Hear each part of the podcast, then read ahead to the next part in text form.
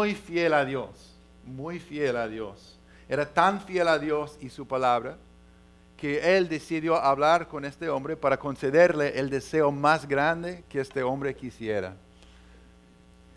Llegado a la presencia de Dios, el Señor le dijo, he reconocido tu lealtad y deseo compensarte. Voy a concederte lo que tú más quieras.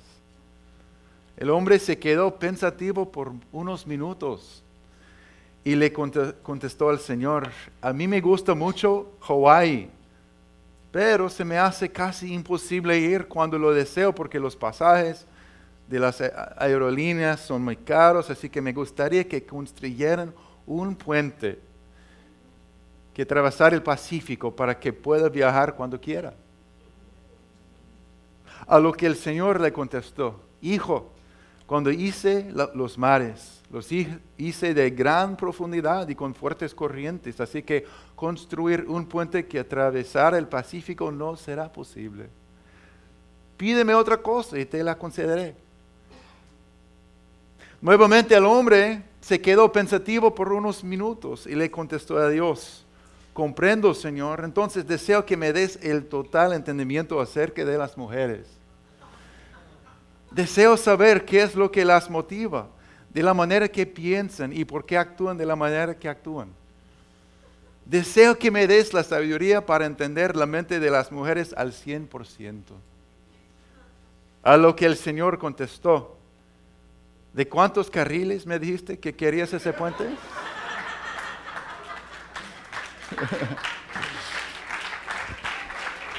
Amén.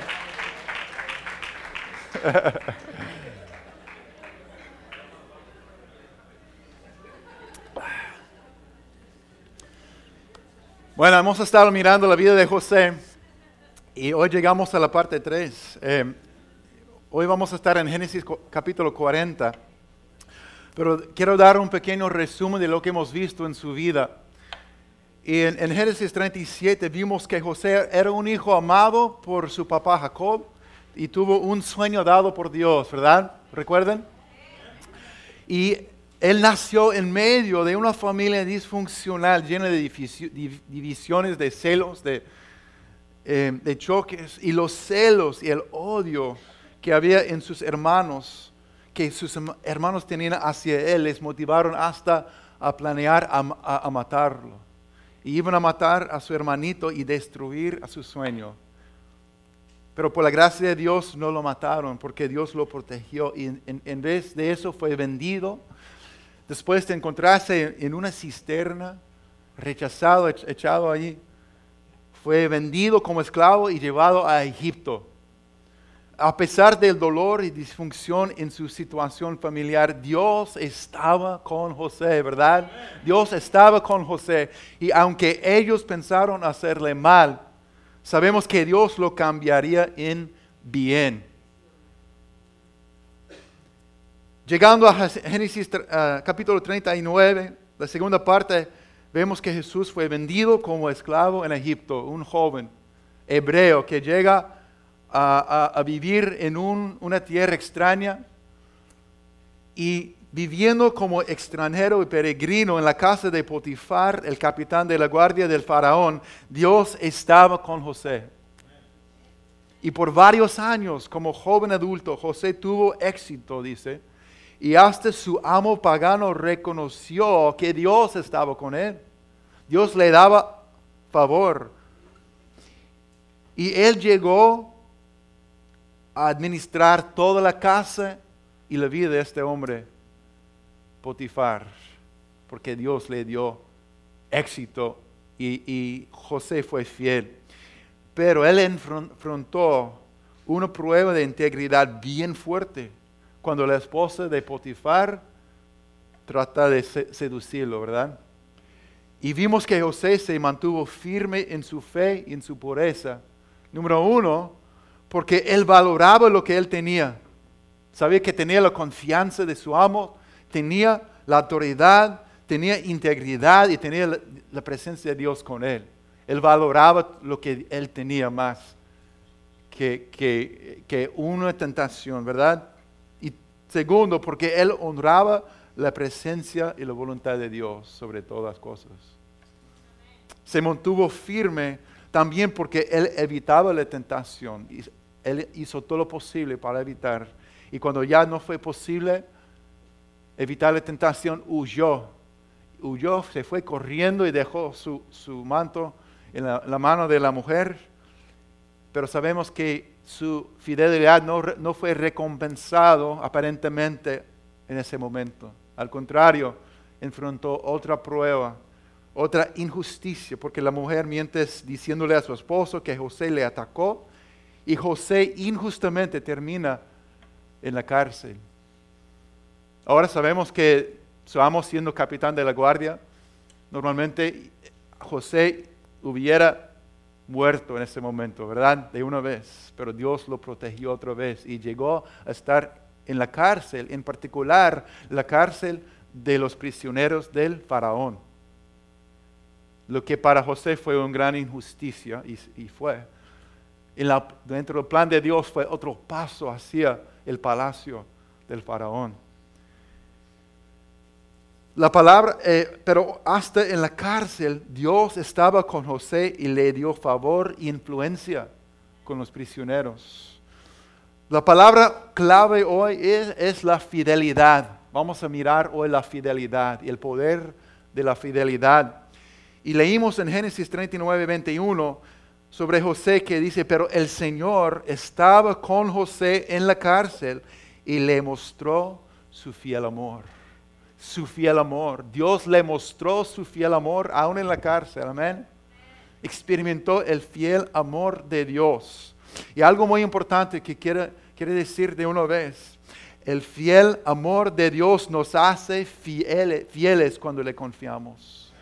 Otra vez, eso es poderoso para todos nosotros, entender que es el fiel amor de Dios que nos hace fieles cuando le confiamos. Amén. Entonces vamos a continuar con la historia de José. José se encuentra en una cárcel en Egipto en ese momento. Vamos a cubrir mucha historia hoy. Normalmente no cubro tanta, tanta historia, tanta eh, historia, pero eh, yo quiero avanzar con la historia y veo aquí algunas cosas bien importantes y poderosas. bienvenido, vamos juntos a ver.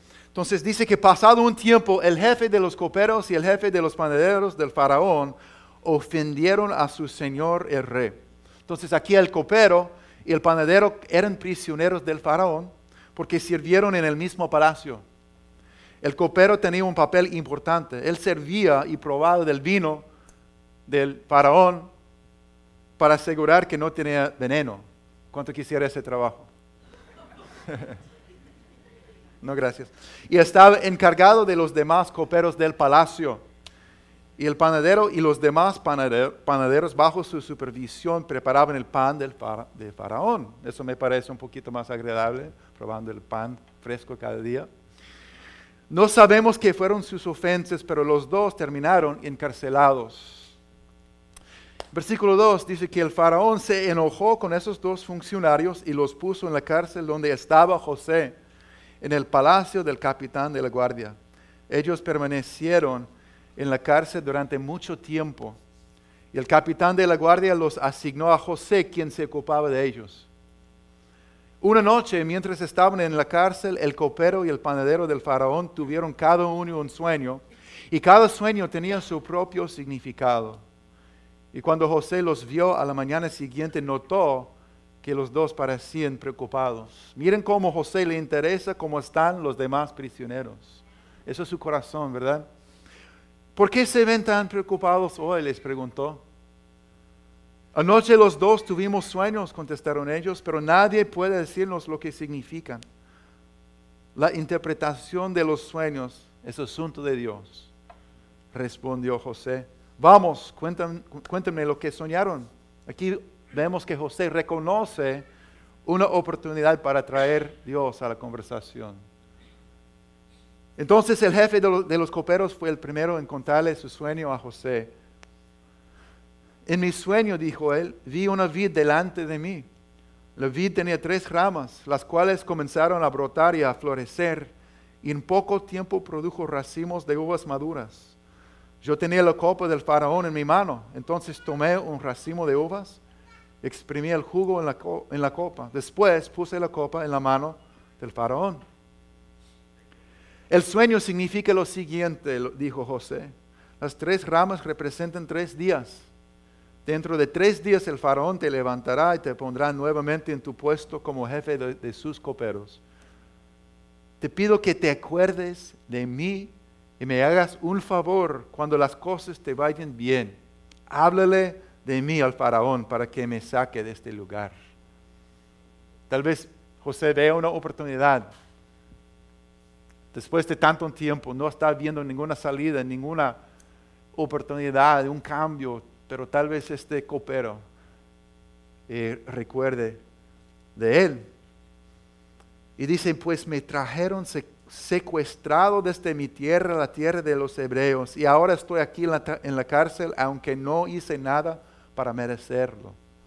Y cuando el jefe de los panaderos vio que, que, José había dado una interpretación tan positiva del primer sueño, le dijo a José, yo también tuve un sueño en mi sueño había tres canastas de pasteles blancos sobre mi cabeza.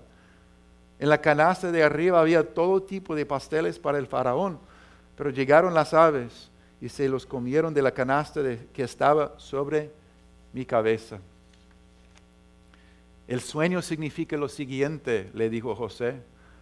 Las tres canastas también representan tres días. En tres días el faraón te levantará y atravesará tu cuerpo con un poste. Luego las aves llegarán y picotearán tu carne. Ay, ay, ay. Hay que hacer con mucho cuidado los panes, parece. Tres días después era el cumpleaños del faraón, quien preparó un banquete para todos sus funcionarios y su personal aquí que llamó al jefe de sus coperos y el jefe que sus panaderos, de sus panaderos que, para que se unieran a los demás funcionarios. Entonces restituyó al jefe de los coperos a su cargo anterior para que volviera a entregar al faraón su copa. Pero el faraón atravesó al jefe de los panaderos con un poste, tal como José había predicho cuando le interpretó el sueño. Sin embargo, el jefe de los coperos del faraón se olvidó de José por completo y nunca más volvió a pensar en él.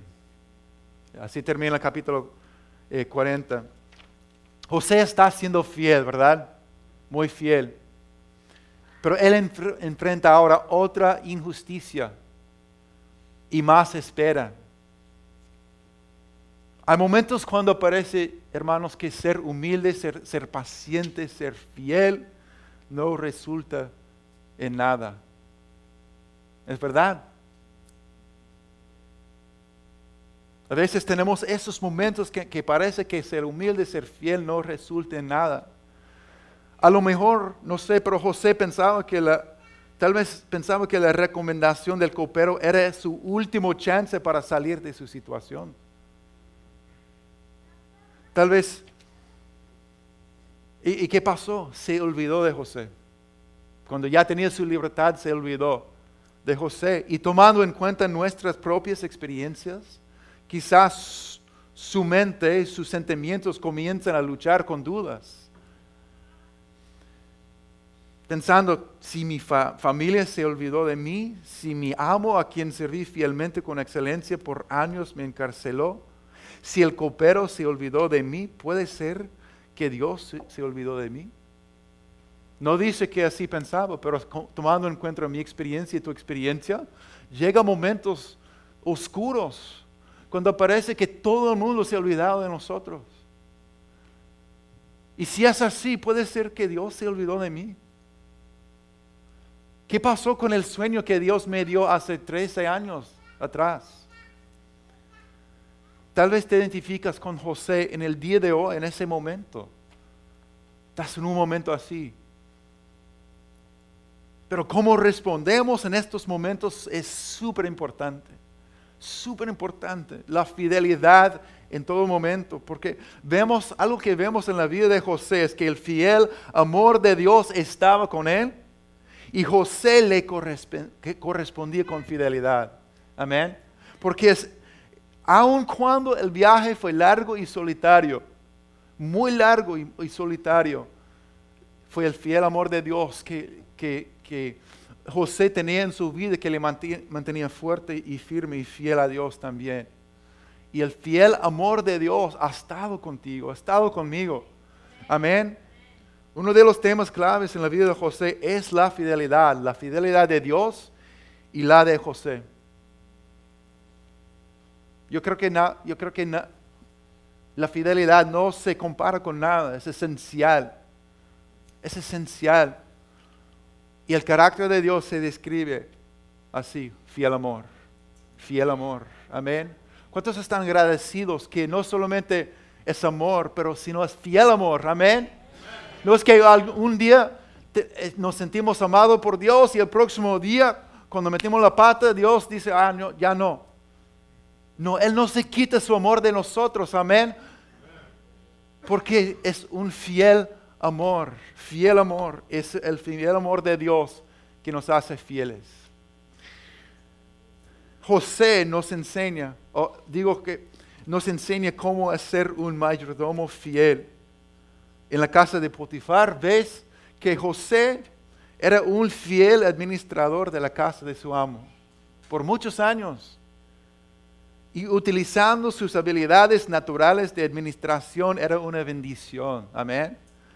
el fruto de eso es que un amo pagano veía que Dios, el Dios verdadero, estaba con él y estaba bendiciendo todo su hogar gracias a la presencia de Dios con José. Y ahora en la cárcel ves que José es un administrador de sus dones de liderazgo, pero también sus dones espirituales. Dios le dio a José la capacidad de interpretar los sueños.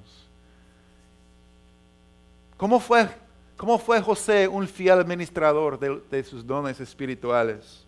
Yo veo aquí, número uno, que tuvo cuidado de reconocer que fue quien, que fue Dios quien él dio el entendimiento y la comprensión para que Dios recibiera el honor. Siempre vemos que José dice, es Dios que da el entendimiento. Es de Dios viene la sabiduría, de Dios viene.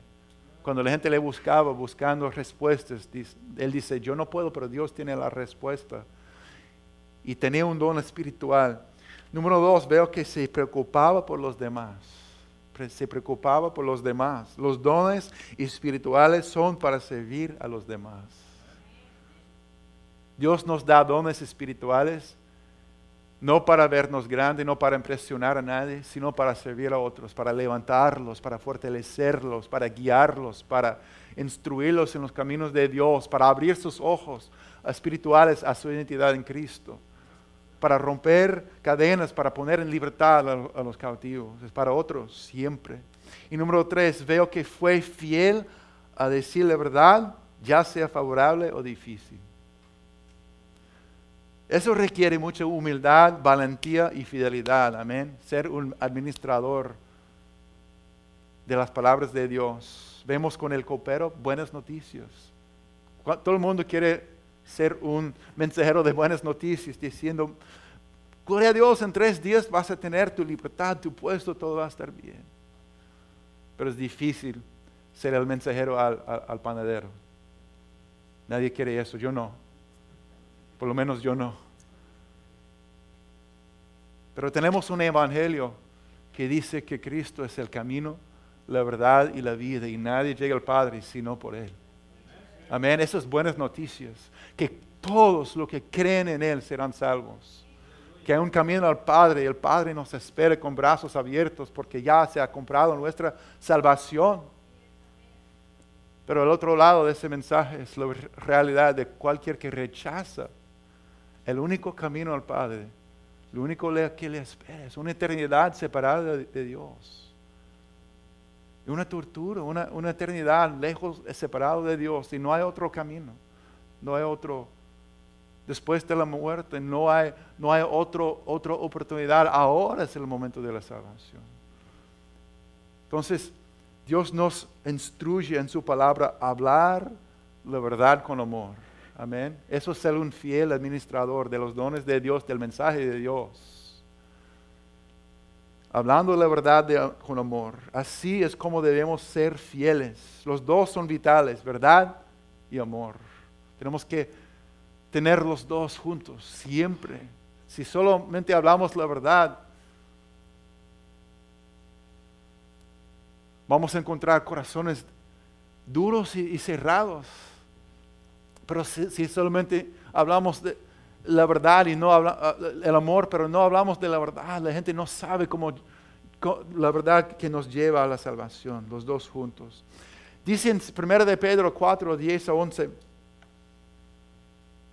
Podemos leerlo juntos, nos instruye excelentemente en eso, ser administradores. Dice, cada uno ponga al servicio de los demás el don que es fielmente la gracia de Dios en sus diversas formas.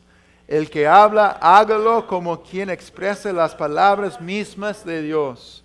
El que preste algún servicio, hágalo como quien tiene el poder de Dios. Así Dios será en todo alabado por medio de Jesucristo, a quien sea la gloria y el poder por los siglos de los siglos. Amén. siendo fiel administradores de la gracia o don de Dios. Dios te ha dado dones. Amén. En otras palabras, dice que tienes, si tienes el don de hablar, tu lengua, tu boca funciona excelentemente. Usa, ese- usa el don de hablar con seriedad, diciendo, mira, mis palabras tienen un impacto. Me toca hablar lo que Dios quiere decir, ¿verdad? Si tengo la capacidad de usar mis manos para trabajar y servir a otros, me toca hacerlo con las fuerzas que Dios me da para no agotarme, sino estar, sirviendo con la unción y el poder que Dios me da. Y, que, y, y el resultado es que Dios será alabado. Dios va a recibir toda la gloria. Amén. Pero la mayordomía, como José, usted y yo hemos sido llamados a ser fiel administradores para que Dios sea glorificado. Todos. Esta es la idea de ser un mayordomo. Es que todo lo que ten- tenemos viene de Dios. Y todo lo que tenemos y usa es para su honra y para su gloria. Y Dios nos llama a ser fieles con todo lo, que nos da, nuestro cuerpo físico, nuestras finanzas, nuestras familias, nuestras relaciones, los ministerios, mi- eh, nuestro matrimonio, finanzas, trabajo, tiempo, todo. Todo lo que Él nos da nos llama a ser fieles administradores porque son de Él, ¿verdad? Y Él puede recibir y, reciba gloria con nuestros dones, talentos y todo lo que somos, todo lo que tenemos. Eso es algo vemos que vemos muy fuerte y poderoso en la vida de José, que es ser un fiel mayor administrador. Hay un principio que Cristo Jesús nos enseñó al respecto. Jesús enseñó que si somos fieles en las cosas pequeñas, seremos fieles en las grandes. Amén.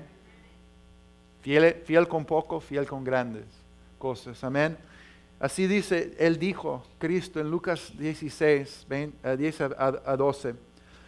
Él dijo, dijo, si son fieles con las pocas cosas, cosas pequeñas, serán fieles en las grandes. Pero si son deshonestos en las cosas pequeñas, no actuarán con honradez en las responsabilidades más grandes. Entonces, si no son confiables con, las riquezas mundanas, ¿quién les confiará las verdaderas riquezas del cielo? Y si son fieles con las cosas de otras personas, y si no son fieles con las cosas de otras personas, ¿por qué se les debería confiar lo que es de ustedes? Aquí la palabra clave es fiel, fiel. Amén. Fiel con poco, fiel con mucho. Es un principio que le he tenido que explicar a mis niños durante todos los años, ¿verdad? Cuando quieren algo más grande, mayor, más responsabilidad, más, más eh, va- valoroso, cualquier cosa. Bueno, ¿qué tal con esa cosa pequeña que te di? Oh, no, no, eso, eso no, no importa. Fiel con poco, fiel con más. Amén. Es, así es, Cristo lo dice claramente. Y hemos visto a José siendo fiel en las cosas pequeñas, en los lugares donde pocos lo reconocen, ¿verdad? Con las bienes de otros, en las pruebas privadas, hasta en la cárcel, cuando está totalmente escondido de casi todo el mundo, siendo fiel. Es poderoso. Y lo hemos, lo hemos visto dar la gloria a Dios con el éxito que él ha tenido. Y por mucho tiempo, tres, por, por eh, unos 11 años, ha estado, no digo, por más que 13 años, ha estado siendo fiel en Egipto como un joven creciendo a través de muchas pruebas y oportunidades y, y dificultades, pero desde su juventud hasta la edad de 30 años. Ahora vamos a ver que haber sido fiel con las cosas pequeñas es tiempo para ser fiel con cosas grandes. Ah, de hecho, muy grandes. Muy grandes. En Génesis 41 dice, dos años después el faraón soñó que estaba de pie a la orilla del río Nilo en su sueño vio siete vacas gordas y sanas que salían del río y comenzaban a pastar entre los juncos. Luego vio otras siete vacas que salían del Nilo detrás de ellas, pero eran flacas y racaticas. Esas vacas se pusieron junto a las vacas gordas en la ribera del río. Entonces las vacas flacas y racaticas se comieron a las siete vacas gordas y sanas. En ese momento del sueño el faraón se despertó Después volvió a dormirse tuvo un, segundo sueño. Esta vez vio siete espigas llenas de grano, robustas y hermosas que crecían en un solo tallo. Luego aparecieron otras siete espigas de grano, pero estaban resecas y marchitadas por el viento oriental. Entonces las espigas secas se tragaron a, las siete robustas y bien formadas. El faraón volvió a despertarse y se dio cuenta de que era un sueño. A la mañana siguiente el faraón estaba muy perturbado por los sueños. Entonces llamó a todos los magos y a los sabios de Egipto, los expertos en cosas así, en, sueños, en mágica, eh, en mágica, todo eso. Cuando el faraón les contó sus sueños, ninguno de ellos pudo decirle lo que significaban. Finalmente habló el jefe de los coperos del rey. Hoy he recordado mi falla, le dijo al faraón Hace un tiempo usted se enojó con el jefe de los panaderos y conmigo y nos encarceló en el palacio del capitán de la guardia. Una noche el jefe de los panaderos y yo tuvimos cada uno un sueño y cada sueño tenía su propio significado. Con nosotros en la cárcel había un joven hebreo que era esclavo del capitán de la guardia. Nosotros le, contamos nuestros sueños y Él nos explicó el significado de cada sueño.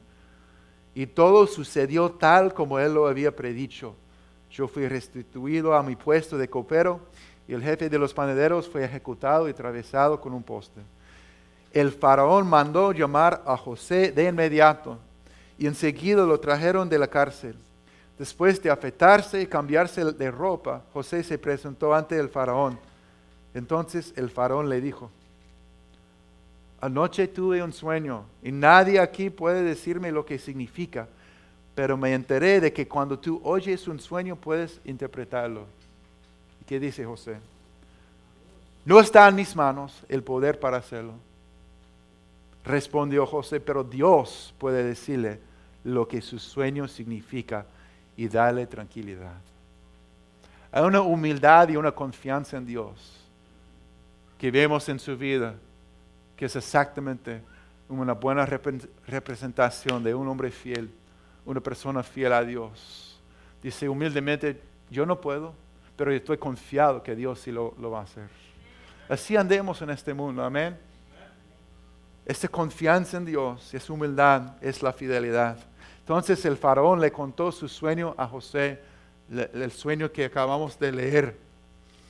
Y José respondió, ambos sueños del faraón significan lo mismo. Dios le da a conocer desde de antemano el faraón lo que está por hacer.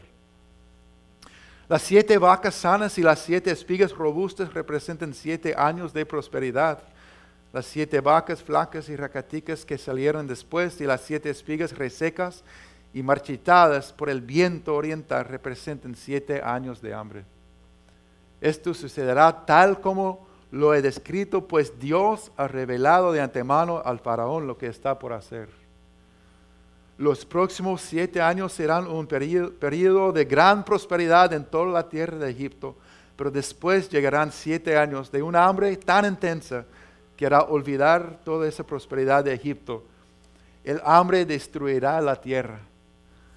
La hambruna será tan grave que borrará hasta el recuerdo de los años buenos el haber tenido dos sueños similares significa que esos acontecimientos fueron decretados por Dios. Y Él hará lo que ocurra pronto. Algo notable aquí, hermanos. Tres veces aquí José menciona a Dios frente al faraón. Tal vez pensaba, otro, otro pensaría, tal vez ha llegado mi oportunidad, ahora la puerta abierta para impresionar y, y tener favor con un gran rey, pero es pagano, entonces tal vez no cree en Dios, no le, voy a mencionar Dios en esto porque él no, él no conoce a Dios, pero tal vez me, me, va, me va a ayudar.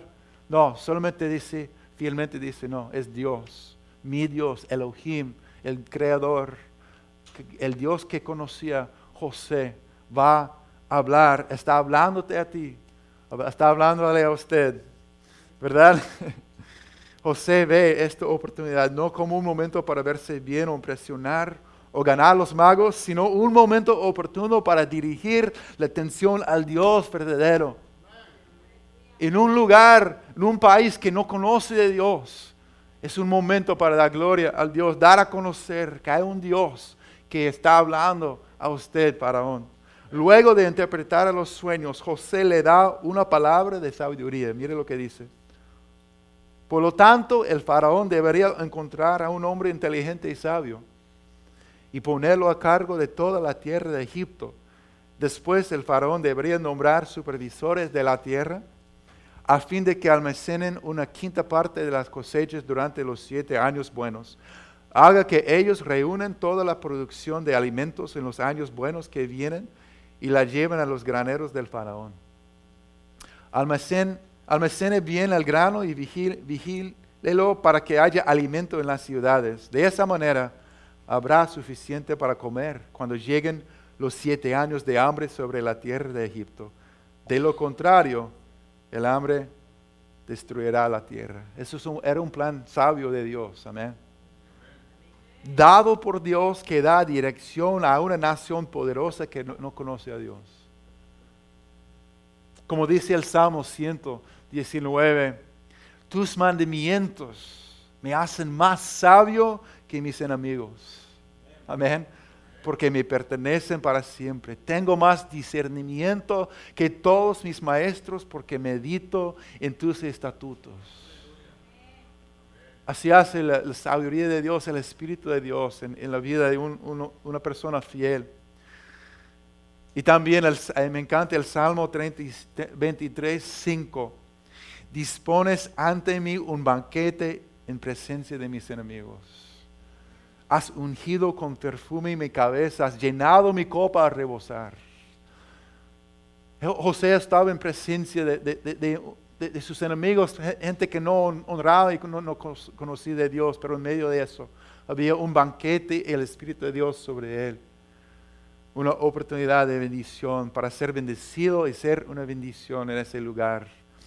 Entonces las sugerencias de José fueron bien recibidos por el faraón y sus funcionarios. Entonces el faraón preguntó a sus, funcionarios, ¿acaso encontraremos a alguien como este hombre tan claramente lleno del Espíritu de Dios? ¡Wow! Otra vez la unción de su Espíritu no se limita a las paredes del palacio ni de este edificio. Amén. Aquí el Espíritu se reconoce sobre José en un palacio pagano. Gloria a Dios. Anhelamos, anhelemos los días cuando no tanto celebramos la unción que se reconoce solamente dentro de una iglesia, sino por todos lados, en lugares paganos. Lamentablemente, yo, estoy, lo, estoy viendo cada vez más personas que son adoradores fieles a Dios, que han sido dados creatividad y dones y talentos, que Dios está abriendo puertas para que ellos se presenten delante de los poderosos en la sociedad y dan gloria a Dios con su talento, llevan el Espíritu de Dios y la unción que tienen delante de ellos. Pero tenemos que reconocer que Dios hace esas cosas, porque podemos llegar a criticar a veces y decir, no, pensaba que eran cristianos y ahora están usando su don delante de en el palacio pagano. Pero ¿qué tal fue Dios que abrió la puerta para que el Espíritu de Dios entrara en lugares donde se necesita tanto, verdad? Y Dios puede abrir puertas para nosotros cuando el Espíritu de Dios y la fidelidad de Dios está con nosotros. Podemos llevar la unción de su Espíritu a lugares donde no se conoce todavía. Amén. Anhelemos esos, esos momentos, pero solamente vamos a poder hacerlo si hemos sido fieles en lo poco, en lo oscuro, en lo desconocido. Amén. Gloria a Dios.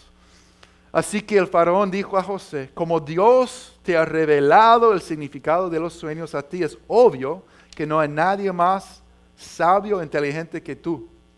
Quedarás a cargo de mi, de palacio y toda mi gente recibirá órdenes de ti. Solo tú sentado solo yo sentado en mi trono tendré un rango superior, superior, superior al, al tuyo. Wow. El faraón dijo a José, yo aquí en persona te, te, pongo a cargo de toda la tierra de Egipto. Luego el faraón se quitó de la mano el anillo de su sello oficial y lo puso en el dedo de José. Lo vistió con ropas de lino de la mejor calidad y le puso un collar de oro. Después hizo que José subiera al carro de guerra reservado para su segundo en autoridad y donde quiera que iba José, se gritaba la orden, arrodíllense. Así que el faraón puso a José a cargo de todo Egipto.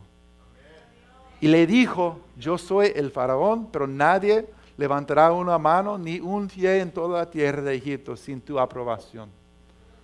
Increíble increíble de la historia real.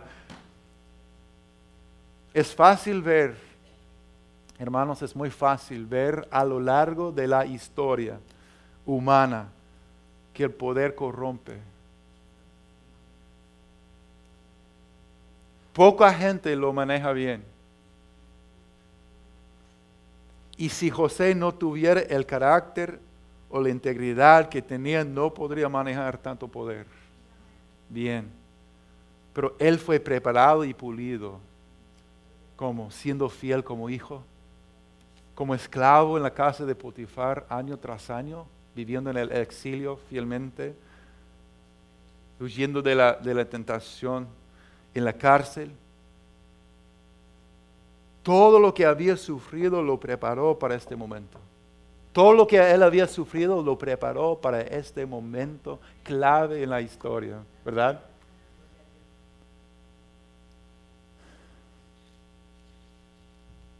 Y sigue la historia, pueden terminar, ver cómo salió todo lo, igualmente como José había dicho, en cuanto a años, siete años de prosperidad y hambre y todo eso. Pero yo quiero, yo quiero eh, terminar con unos, unas verdades muy importantes para usted y yo, porque como dice eh, en Romanos 15:4, nos recuerda que todo lo que se escribió en el pasado, porque se escribió para enseñarnos, a fin de que, alentados por las escrituras, perseveramos en mantener nuestra esperanza.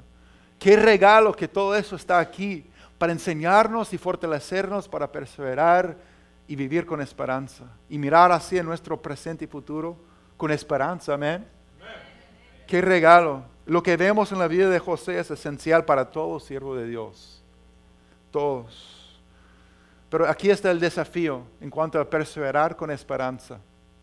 El desafío es esto podemos celebrar el respaldo de Dios en la vida de José y mirar a José como un ejemplo para seguir en su integridad y su fidelidad. Amén. Pero el desafío es que no podemos ver nuestro futuro. No podemos ver mañana en nuestras vidas. Podemos ver la vida de José y cómo termina. Y, qué pasa después de la cárcel, cómo Dios lo saca y lo levanta a un lugar. Y, como Dios lo preparó para todo eso, pero no sabemos qué va a pasar mañana con nosotros, no, no podemos ver nuestro futuro, no sabemos dónde estamos, cuando estamos en la cisterna o en, la cárcel eh, o, lo que sea, en un momento difícil, cuando el, el copero se ha olvidado de nosotros, el último chance, ¿verdad? No sabemos, pensamos tal vez que todo el mundo se ha olvidado de mí y ya, ya no, no hay chance para mí. Pero gracias a Dios podemos mirar la vida de personas como José y también podemos ver la fidelidad de Dios en nuestras historias hasta este momento. Y recordarnos que Dios es fiel, fiel, fiel, fiel. La palabra clave hoy es la fidelidad. Amén. La historia de José es un testimonio poderoso de la fidelidad. La fidelidad de Dios, primero, podemos ver claramente la fidelidad de Dios y también la fidelidad de José en respuesta. La fidelidad de Dios nos haga fieles.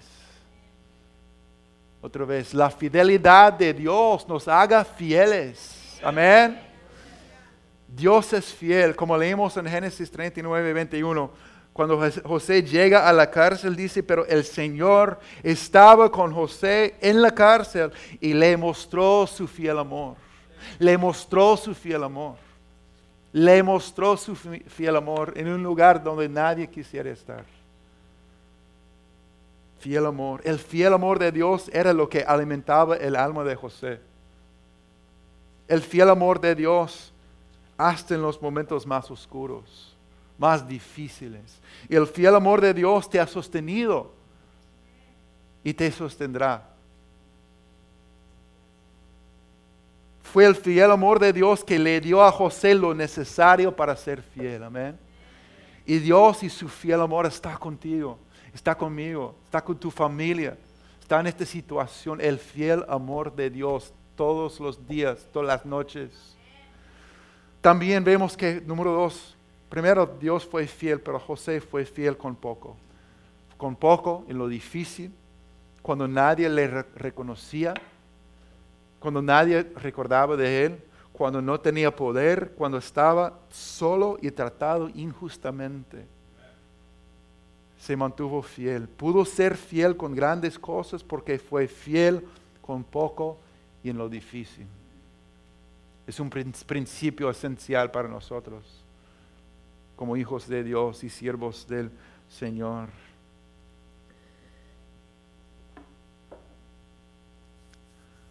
Una pregunta importante. ¿Cómo podemos ser fiel? Entonces, ¿cómo podemos ser fiel aun cuando el viaje es largo y a veces muy solitario? A veces muy largo. Primero, confiar en Dios. Confiar en Dios. Seremos fiel solo si creemos de verdad que Dios es fiel. Seremos fieles solamente si creemos y estamos convencidos que Dios es fiel. Por eso estamos aquí, tenemos que recibir su palabra con fe, tenemos que recordarnos que sí Dios es fiel. Pienso en Salmo 27, 13 y 14 que, que dice, hubiera yo desmayado si no hubiera creído que había de ver la bondad del Señor en la tierra de los vivientes. Yo hubiera desmayado si no hubiera creído si no hubiera recordado. Pero dice, espera al Señor, esfuérzate, aliéntese tu corazón, sí, espera al Señor. Amén. Hay que confiar en Dios y también confiar en sus promesas y en su palabra. Sus promesas y su palabra. ¿Qué es lo que Cristo ha dicho?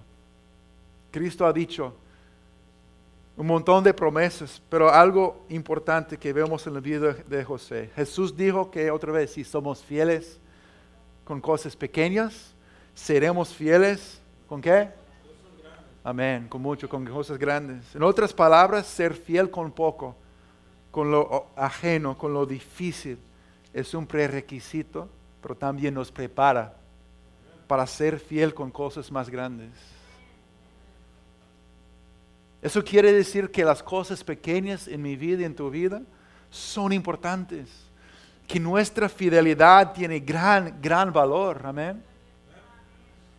Que Dios ve y reconoce corazones fieles cuando nadie más lo hace. Eso me, a mí me anima. Espero que a ti también, que Dios ve corazones fieles cuando nadie más puede ver lo que está pasando adentro o lo que pasa cuando nadie ve. Amén. No podemos, se ha dicho algo importante, algo eh, impactante. No podemos hacer grandes cosas, pero solo pequeñas cosas con gran amor. No podemos hacer grandes cosas, solo pequeñas cosas con gran amor. Yo creo que es Dios que hace las cosas hechas con gran amor grandes delante de otros.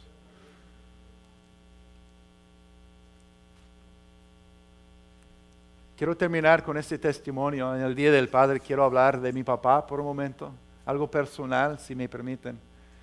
Em, mi papá tristemente falleció hace 10 años, a la edad de 57 años de edad. Fue algo triste. Él estaba luchando con depresión.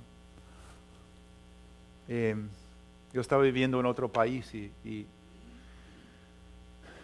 pero mi papá era un cristiano toda mi vida.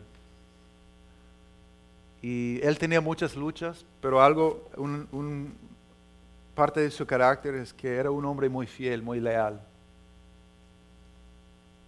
Muy fiel. Siempre iba a su trabajo. Si estaba enfermo, iba a trabajar. Eh, fue muy fiel, muy, muy, muy así. Si luchaba con depresión y cosas toda su vida, fue, nunca, nunca fue fácil para él. Y al final de su vida, humanamente, uno puede mirar y decir, wow, parece que tal vez al parecer al final de su vida, uno cuestionaría realmente si, su fidelidad vale, valió la pena. Estaba solo, en un pequeño apartamento, no tenía muchas cosas.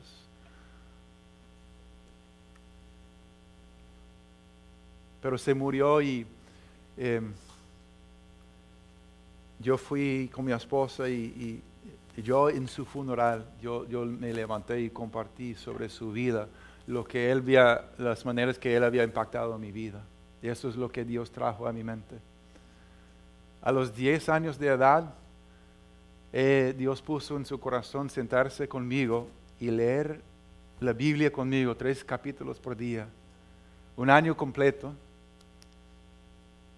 Cada día nos sentamos juntos y me leyó con uno de esos, eh, guía de, lectura de la Biblia, tres, capítulos, y esa guía de lectura también tenía un país del mundo que habla de su religión, sus necesidades. Y al final, de después, de, después de leer la, Biblia, yo sentado escuchando un niño chiquito, eh, oramos por ese país. Cada día lo hicimos un año y terminamos toda la Biblia. Y después él volvió a repetir y pasamos otro año, 10 años de edad y 11 años de edad.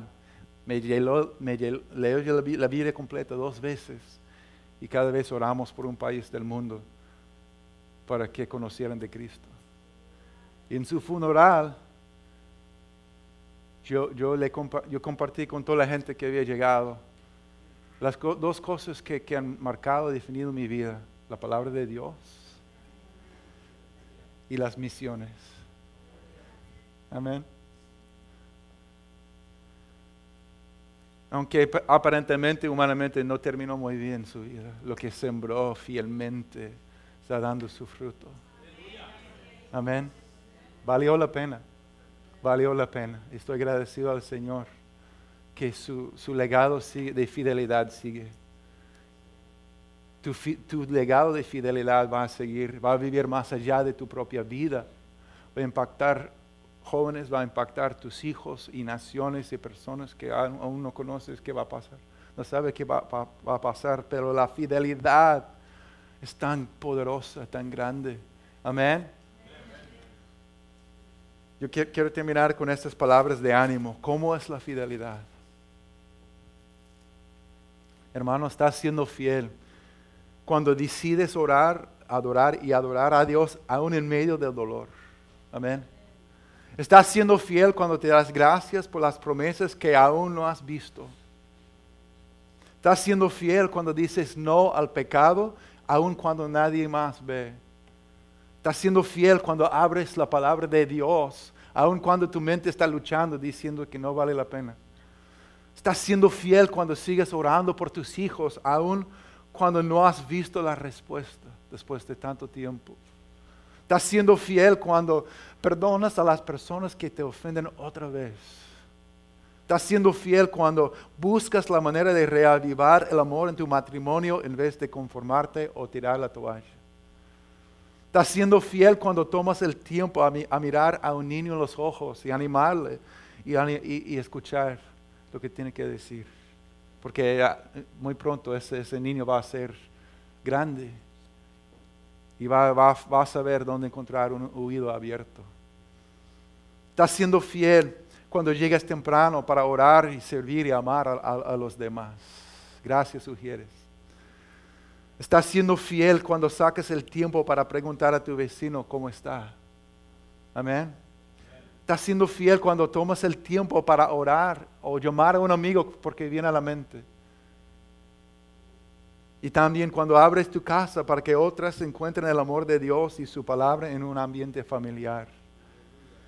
Cuando lees y estudias fielmente porque crees en el llamado de Dios sobre tu vida, estudiantes. Amén cuando compartes tu testimonio con un compañero de trabajo cuando se presente la oportunidad. Estás siendo fiel cuando te despiertes de noche orando por la gente. Estás siendo fiel cuando te despiertes de... Eh, cuando haces un buen trabajo día tras día, negando de hablar mal del jefe como los demás. Amén. Estás siendo fiel cuando controlas tu lengua y siembras palabras de esperanza y perdón y fe en vez de quejas y críticas. Estás siendo fiel cuando estás luchando con tentación o desánimo y buscas un hermano en la fe a orar por ti. ¿Verdad? Estás siendo fiel cuando hablas con honestidad y transparencia, aun cuando sea difícil. Estás siendo fiel cuando oras por tus vecinos, por tu ciudad, por tu iglesia y tu familia, fielmente. Estás siendo fiel cuando sigues caminando con Dios a través de un valle que se pone muy largo y oscuro. Porque confías en su fiel amor. Amén. Pase lo que pase. Y lo que vemos en la vida de José es que vale la pena. Vale la pena. Y gracias a Dios, Jesucristo fue fiel cuando fue colgado sobre una cruz y pudo haber llamado miles de ángeles venir a su rescate, pero se mantuvo allí pensando en nosotros. Amén. Eso es ser fiel. Y su fiel amor nos hace fieles. Su fiel amor nos hace fieles. Amén. Vamos a poner eh, una canción que se llama El Padre que siempre soñé. Escrito por un, un, hombre que no tenía papá en su vida, pero llegó a conocer el gran amor de un padre. Y lo que mi esperanza para, para usted en ese momento es que, es que ese fiel amor del, del Padre Celestial llene tu corazón, fortalezca tu corazón. Amén. Que su fiel amor sea el alimento y al aliento de tu alma en este, esta mañana. Porque como José, todos estamos pasando por unos, unas cosas, momentos cuando cuestionamos y decimos, Señor, ¿realmente vale la pena ser fiel o no? Y es el fiel amor del Padre llenando tu corazón que te da fuerzas, ánimo, esperanza para tomar otro paso adelante diciendo, Señor, aquí estoy, tú yo soy. Y voy a seguir caminando contigo hoy y todos los días. Amén. Entonces vamos a escuchar esa canción, reciba esa palabra de ánimo, ese amor del Padre. Y después voy a orar para terminar. Y, pueden salir y disfrutar, disfrutar ese día con los papás. Amén. Que lo bendiga.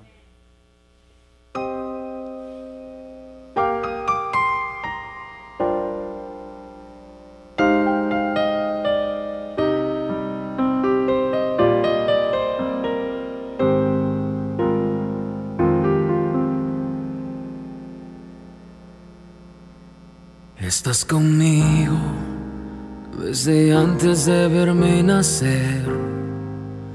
Tu palabra me hizo saber de las cosas tan hermosas que creaste para mí.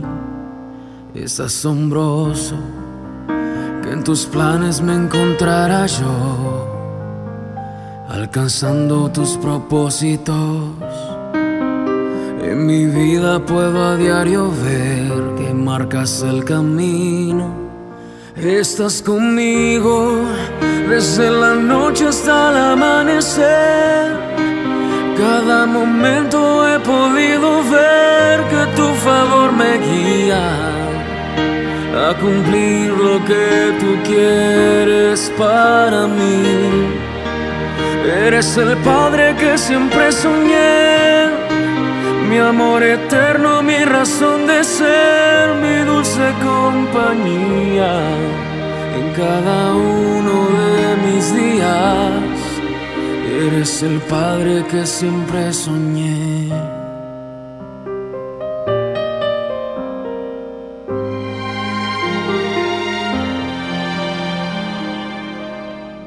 estás conmigo, a pesar de los errores que sabes bien pudiera cometer.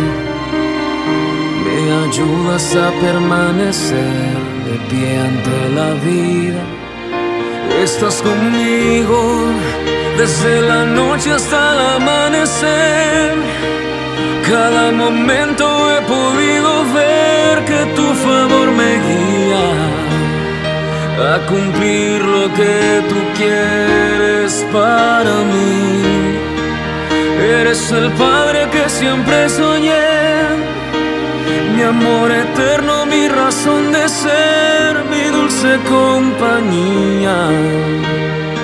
Mm, estás conmigo y eres el Padre que siempre soñé, mi amor eterno, mi de ser mi dulce compañía en cada uno de mis días. Eres el Padre que siempre soñé.